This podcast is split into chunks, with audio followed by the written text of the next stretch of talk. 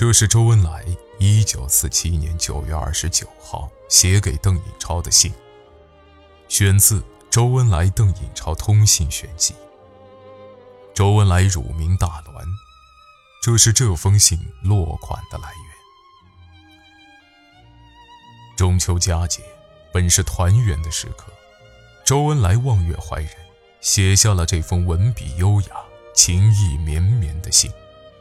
在倾诉思念之情的同时，周恩来不忘鼓励邓颖超学习农民身上健美、淳朴、坚强的优良品质。革命者的浪漫，不是狭隘的小情小爱，而是融入到了对人民、对国家的无私大爱中。超，今天是八月中秋，日近黄昏，月已东升。坐在一排石窑洞中的我，正好修写家书寄远人。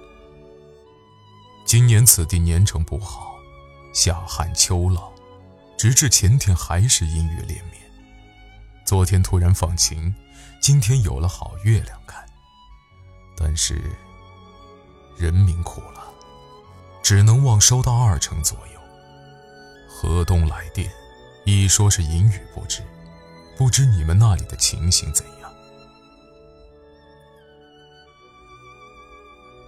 山居过节，居然也吃到两块月饼、几串葡萄。对月怀人，不知滹沱河畔，有无月色可揽，有无人在感想？假使你正在做农村访问，那你一定是忙着和农家姑嫂姊妹谈心拉话。假使你正在准备下乡的材料，那你或有可能和钟公伟一起过一个农村秋节。不管怎样，一切话题总离不开土地改革和前线胜利。九个年头了，似乎我们都是在一起过中秋的。这次分开，反显得比抗战头两年分开大有不同。不仅因为我们都大了十岁。主要是因为我们在为人民服务上得到了更真切的安慰。你来电提议在东边多留半年，我是衷心赞成。